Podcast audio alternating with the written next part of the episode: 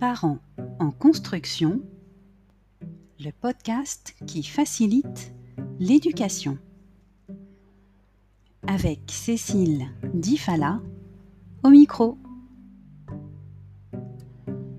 On entend souvent dire que l'éducation positive, c'est difficile.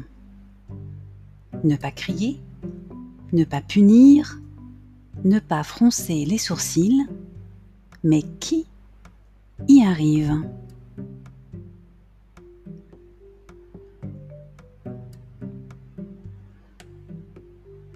Beaucoup d'entre nous ont reçu une éducation traditionnelle très éloignée de l'éducation ou parentalité positive. Et nos comportements parentaux découlent de notre éducation. C'est pourquoi il est si difficile de changer nos comportements.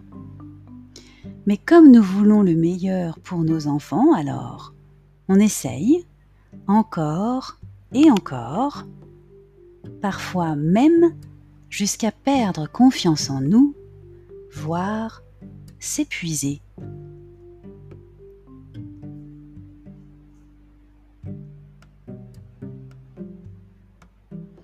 Mais si je vous disais qu'il existe une autre approche de l'éducation positive,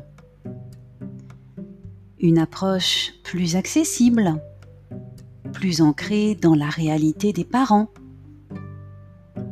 une approche qui remettrait certains de nos principes éducatifs en question et qui redéfinirait les autres. Une approche qui ne remettrait pas tous nos principes éducatifs en question.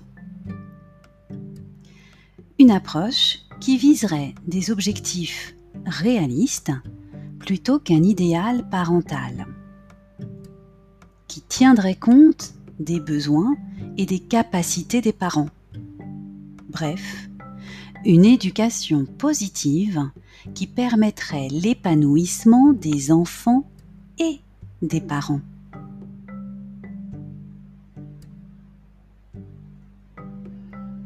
Et c'est justement ce que propose la parentalité positive mise en avant par le Conseil de l'Europe. Je l'ai baptisée parentalité positive réaliste. Pourquoi réaliste?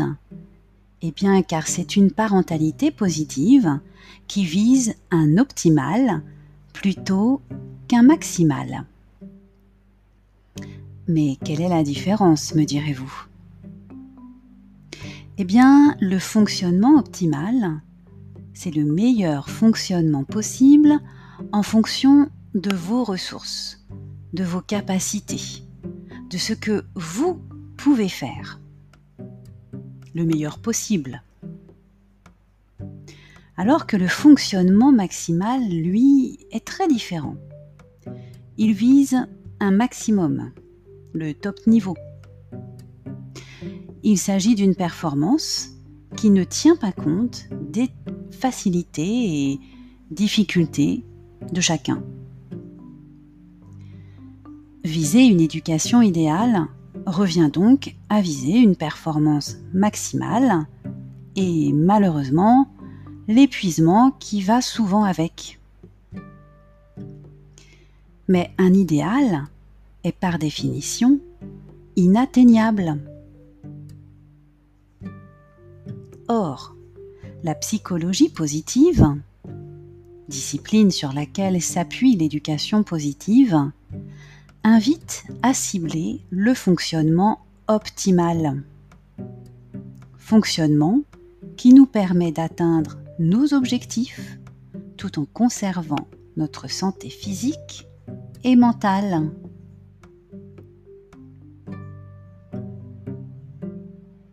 Je suis Cécile Difala, formatrice diplômée en sciences de l'éducation et spécialisée en parentalité positive.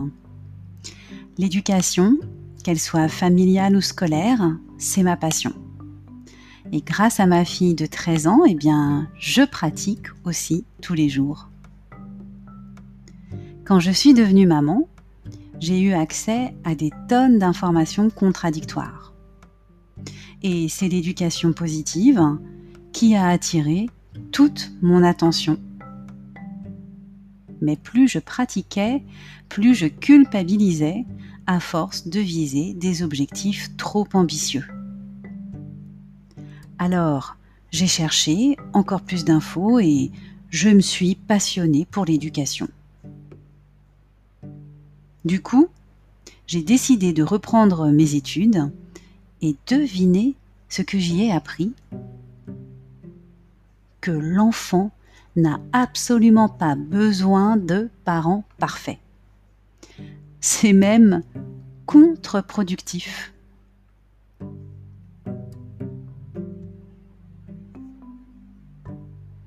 Aujourd'hui, je vois beaucoup de parents se confronter aux mêmes difficultés que moi lorsque ma fille est née. Il faut dire que la société attend tellement des parents que nous avons tendance, naturellement, à nous surinvestir dans l'éducation de nos enfants.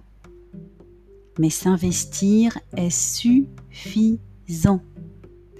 C'est ce que propose la parentalité positive réaliste et c'est aussi ce que propose ce podcast. C'était Cécile de Parents en construction, le podcast qui facilite l'éducation.